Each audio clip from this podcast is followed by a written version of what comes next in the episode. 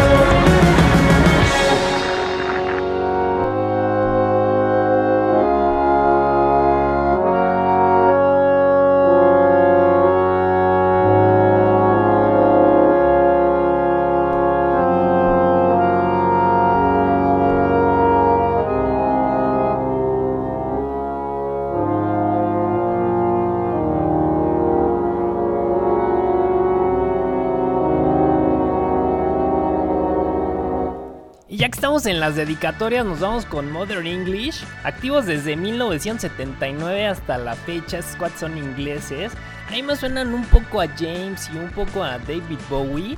Vamos con esto que se llama Care About You y también está dedicada para Virginia López que lo solicitó a través de, de Facebook. Eh, me gusta que el poder femenino se haga presente, que sigan haciendo sus solicitudes de, de rolas para programarlas en las siguientes emisiones. Vamos con esto de Modern English y regresamos con ustedes.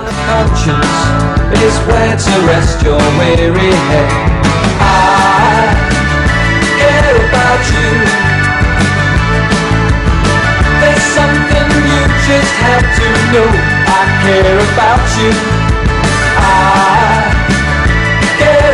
you. Incredible as it might seem, you came and filled me up again with every possible emotion. Reached the corners of my mind. If I could tell you how I feel, but I don't know where to start. You are the concentration of my better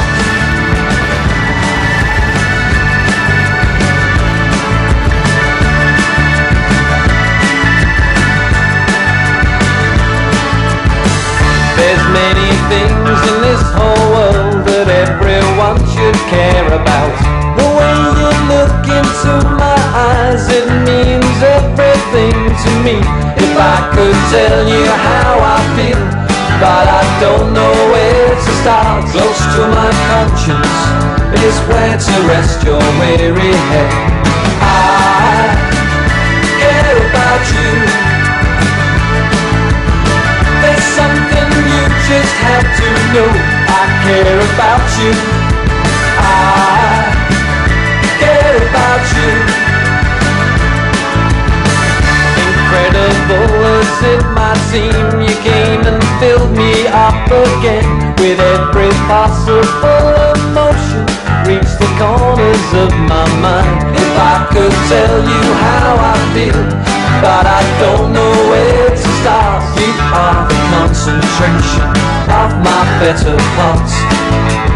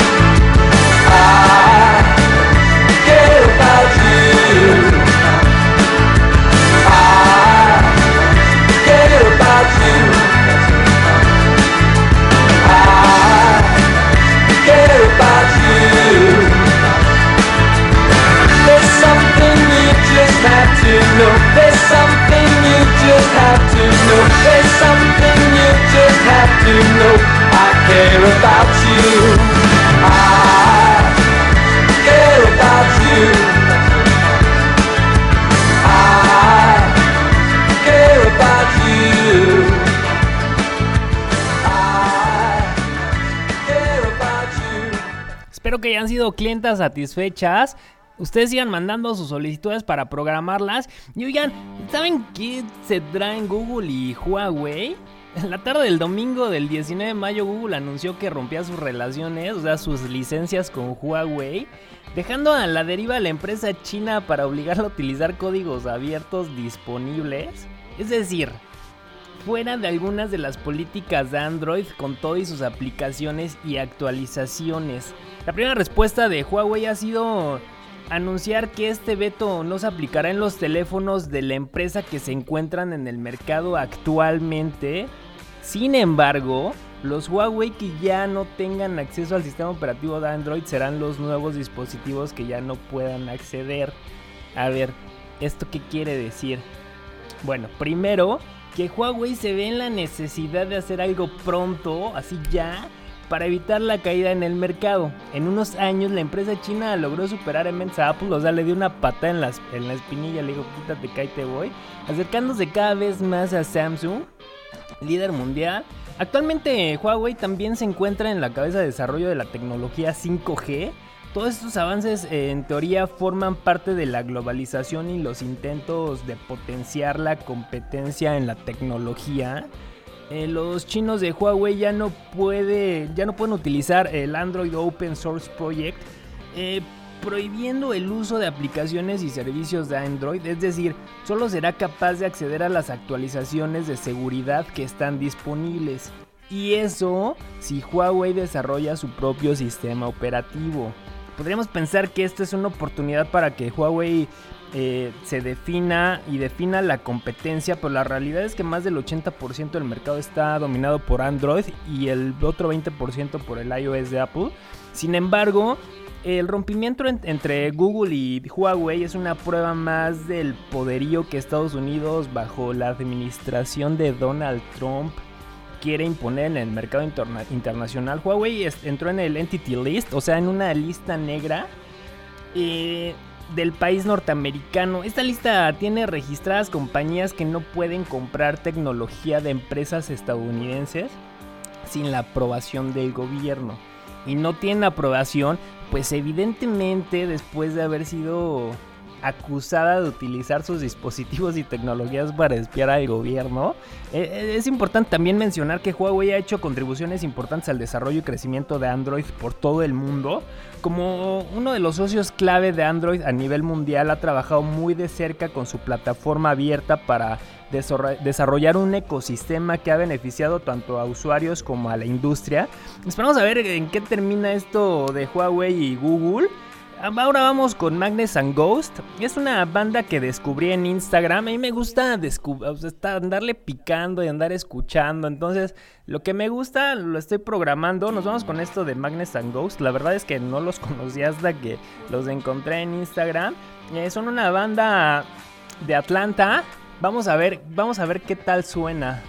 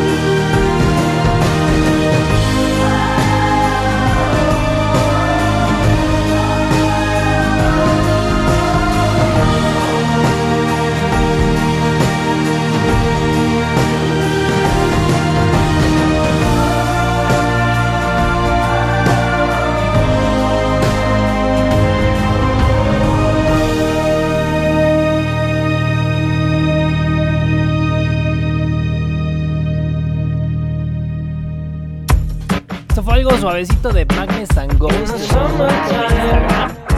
Eh, váyanse preparando, les puse algo levesón, váyanse preparando porque viene algo más fuerte y más potente más adelante. Mientras nos vamos con esto de, de los Black Keys, eh, ellos ya sacaron un video nuevo y sencillo nuevo, se llama Go. El próximo mes eh, por fin se estrena el cuarto álbum llamado Let's Rock. Pero antes de sacarlo, la banda nos sorprendió con su sencillo Go. El álbum completo saldrá el próximo 28 de junio. Esperamos para ver qué nos trae esta nueva producción. Mientras vamos con este primer sencillo.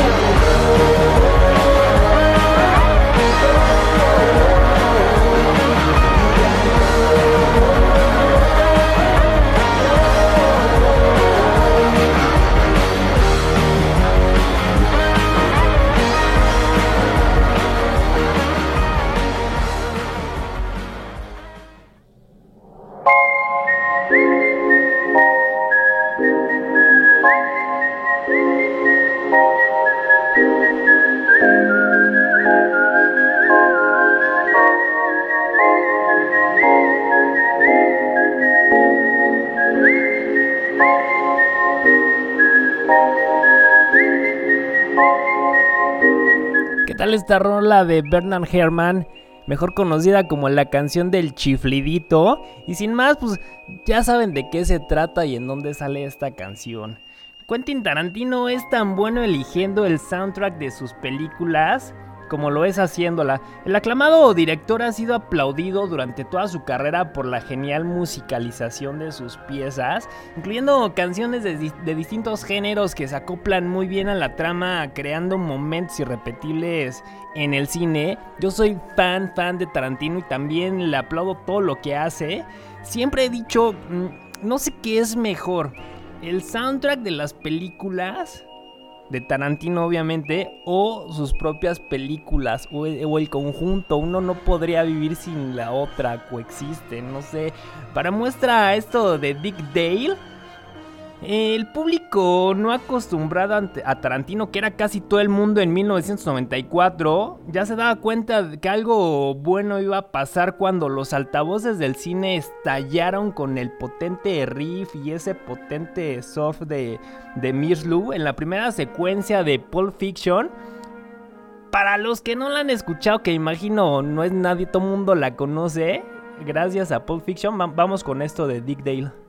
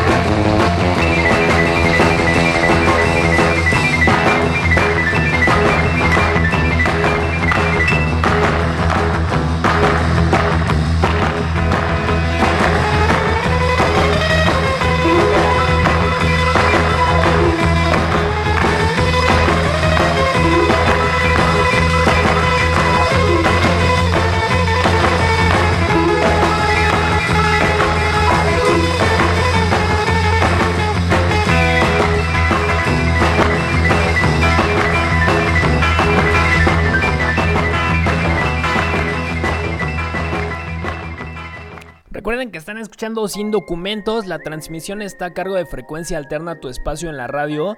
Yo soy Jules y vamos a continuar con el programa. Quentin Tarantino trabajó en una tienda de videos antes de entrar a la industria del cine y convertirse en uno de los directores más grandes de la historia.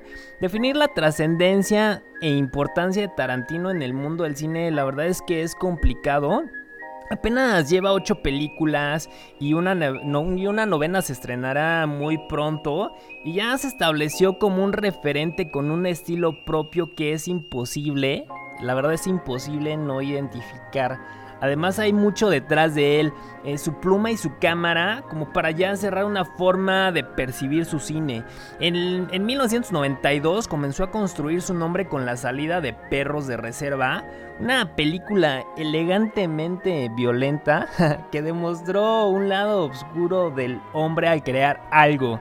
La crueldad y la violencia puede ser divertida porque ambas son humanas y forman parte de nuestra construcción social y cultural. Un grupo de ladrones profesionales llamados por nombres de colores se reúnen para robar una joyería y dentro del grupo hay un infiltrado de la policía y los demás lo descubren cuando el asalto se ve frustrado por la intervención de las autoridades que trajo como resultado un par de muertos. Bueno, la cereza del pastel de perros de reserva es la escena en la que el señor Blondie, cuyo apellido es Vega, tortura a un policía al ritmo de Sock in the Middle with You, de Steelers Wheel. Esta parte es la más importante, pues también nos presentó un elemento que forma parte de la, de la narrativa Tarantino y es la música. Vamos con esto de los Steelers Wheels para recordar esa escena.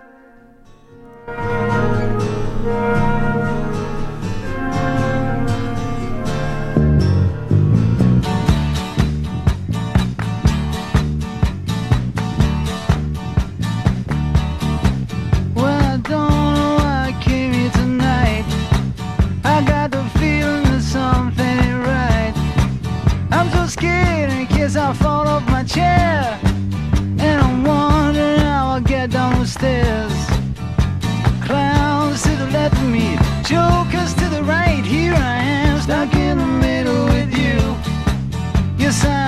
stuck in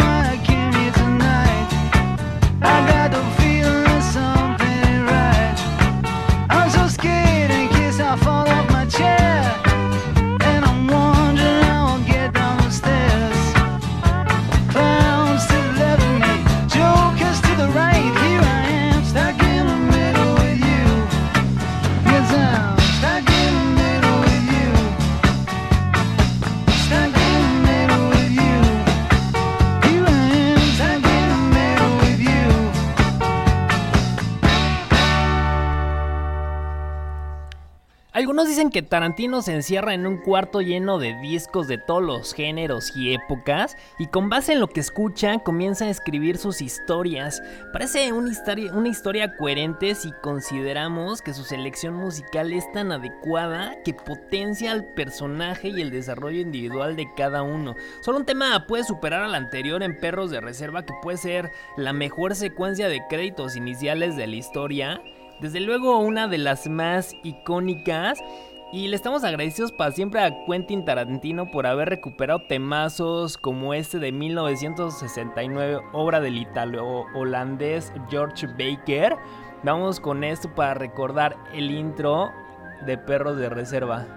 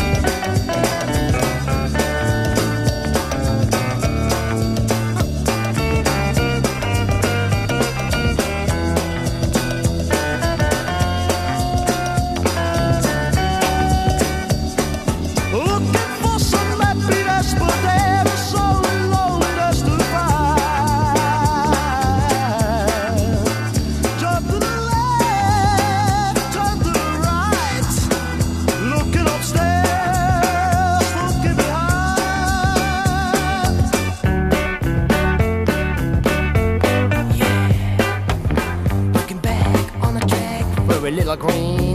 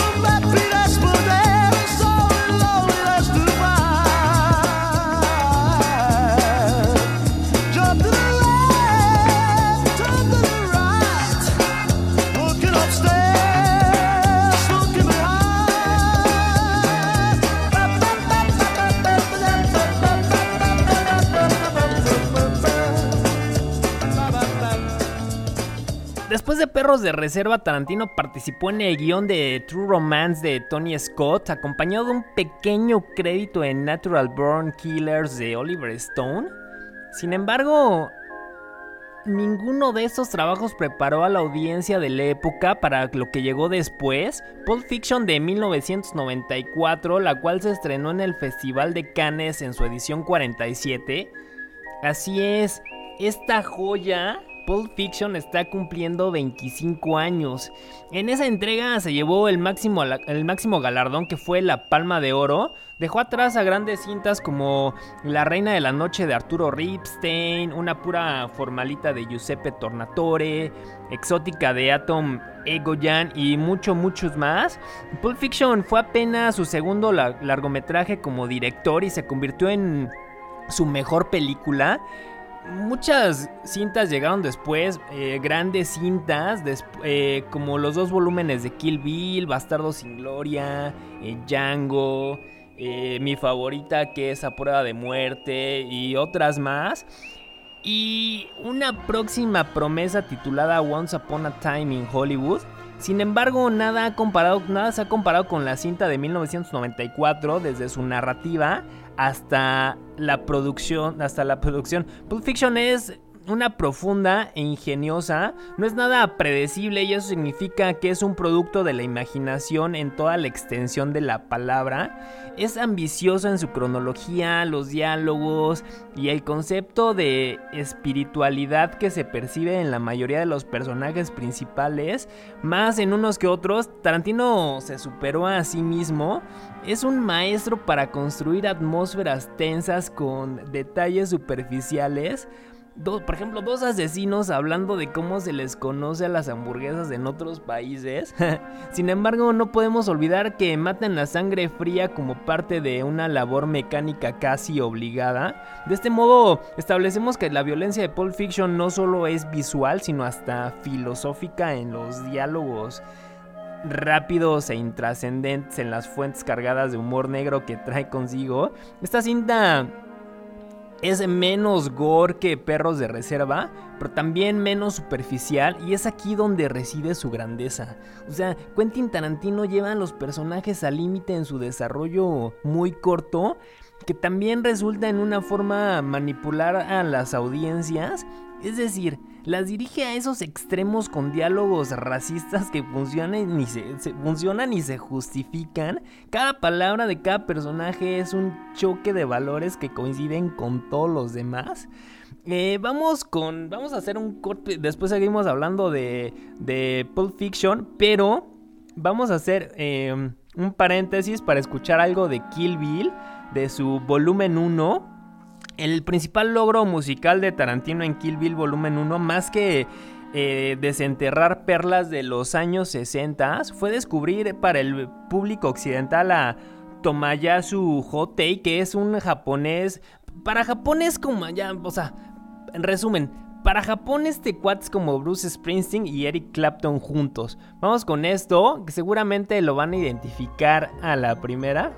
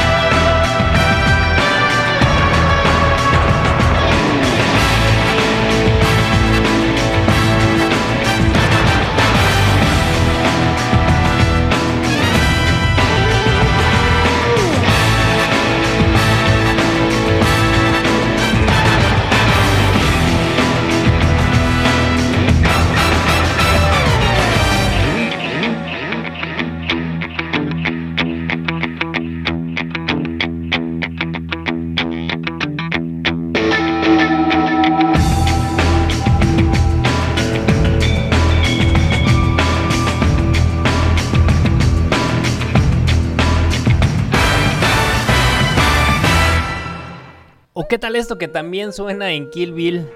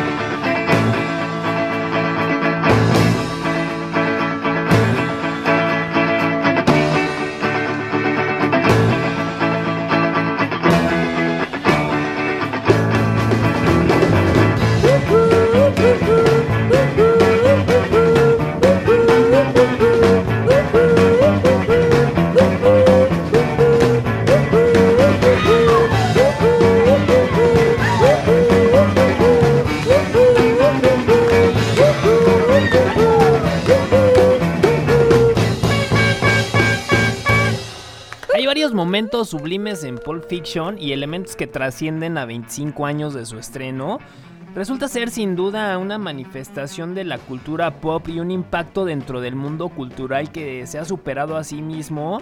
Conforme Tarantino, también conforme pasa el tiempo, Tarantino se ha ido mejorando muchísimo. Vamos con algo que también eh, suena en una, de sus en una de sus películas, para mí es mi favorita. Vamos con esto de A Prueba de Muerte.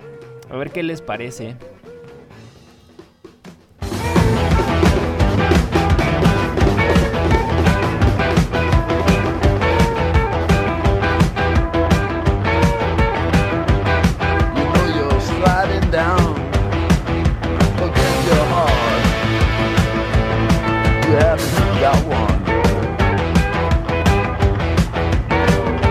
Just closing your eyes so you can see. So you can see.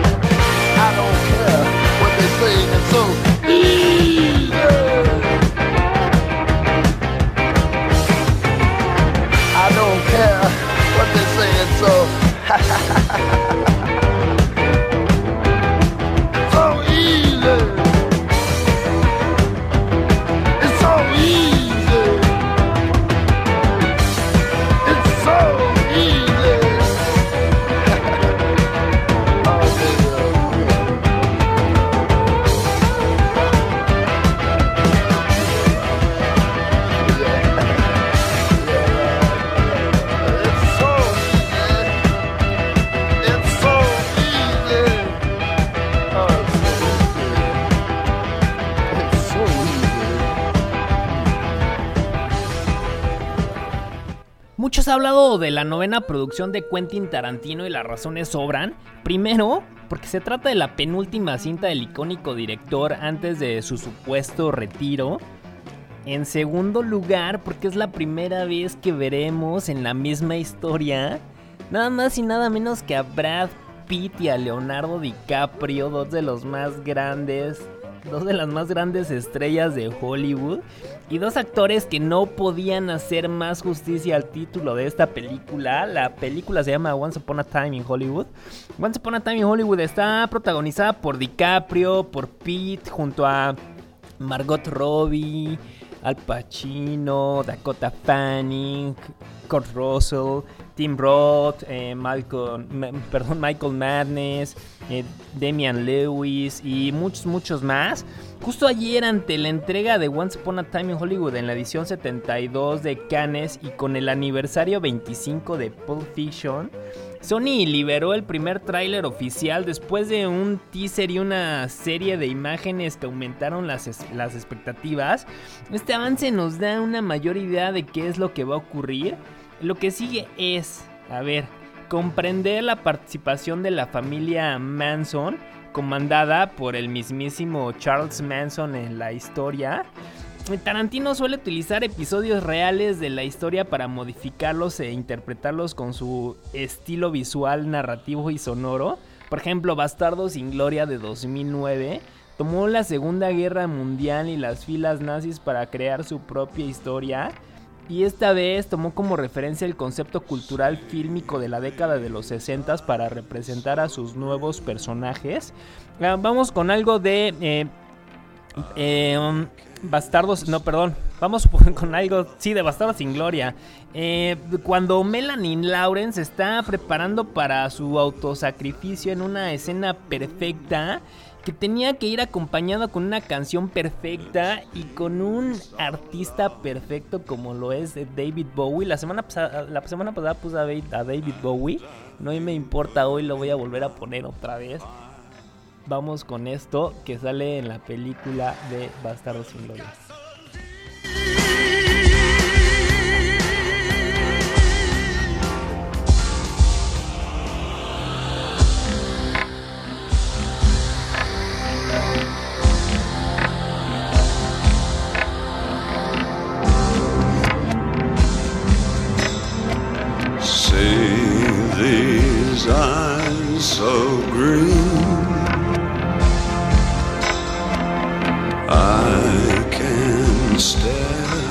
A thousand years, colder than the moon. It's been so long. And I've been putting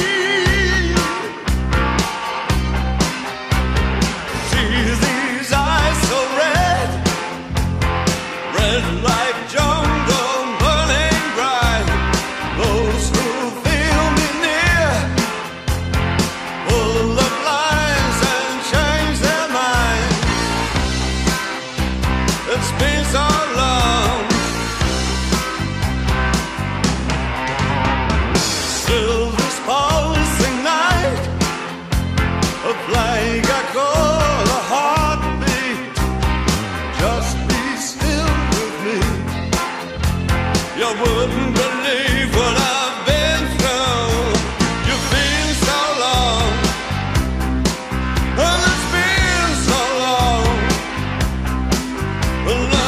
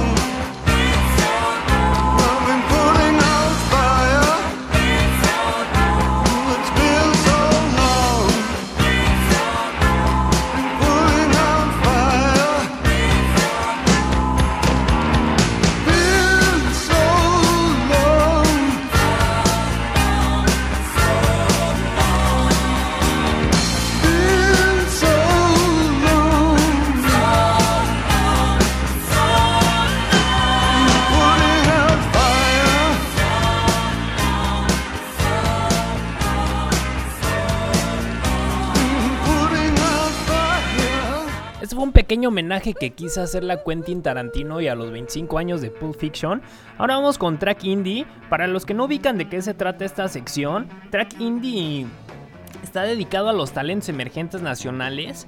Es un espacio necesario para la gran oferta de talento musical que tenemos en nuestro país. La intención, la verdad es que es difundir lo que suena en la escena emergente.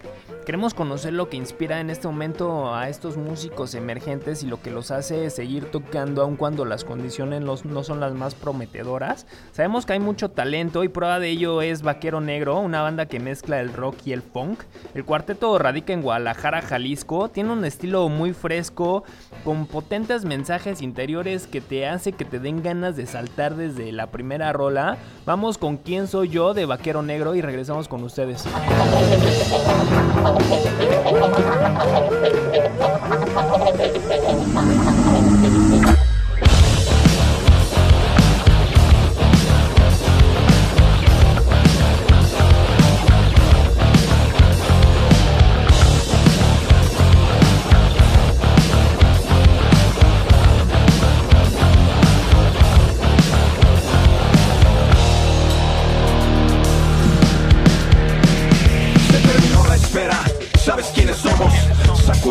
Cabezas como el oro. Abrimos punta calibrando versos. Expusimos los problemas que te acechan en tus sueños. Ya lo sabes bien, no te lo voy a inventar. Saldamos nuestras cuentas pero damos de qué hablar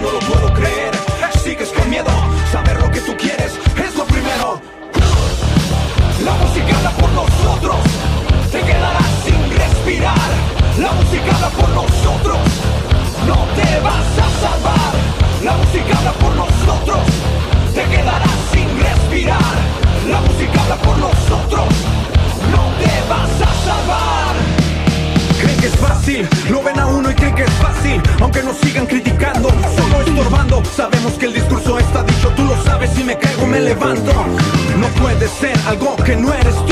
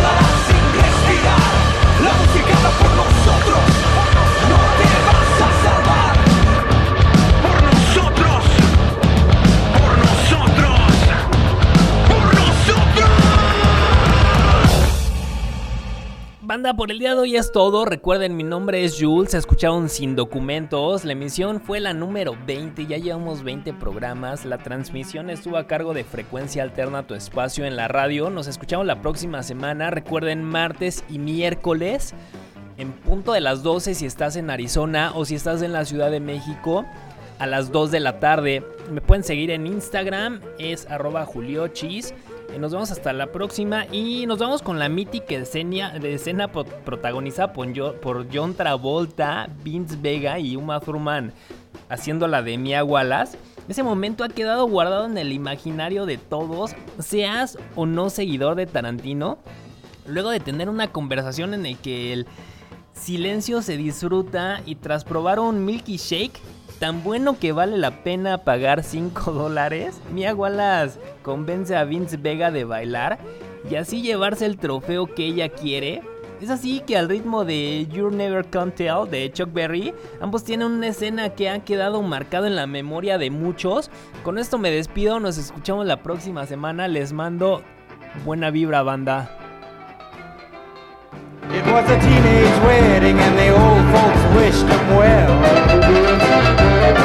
You could see that Pierre did truly love the mademoiselle. And now the young monsieur and madame have rung the chapel bell. C'est la vie, say the old folks. It goes to show you never can tell. They furnished off an apartment with a two-room robot sale. The coolerator was crammed with TV dinners and ginger ale. But when Pierre found work, the little money coming worked out well.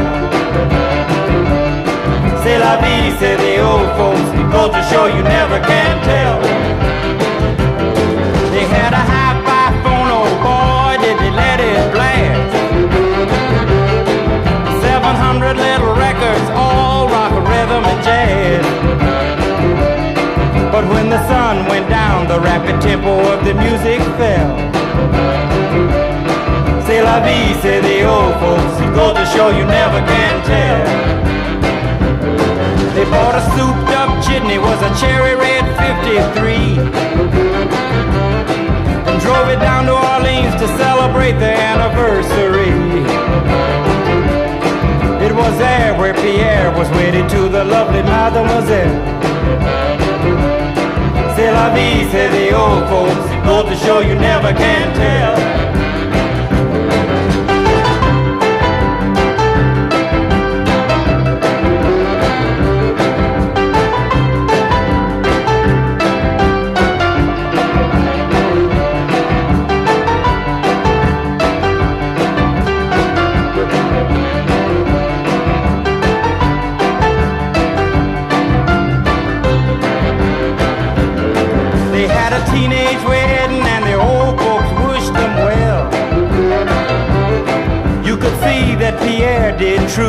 Love the mademoiselle. And now the young monsieur and madame have rung the chapel bell. C'est la vie, say the old folks. It goes to show you never can tell.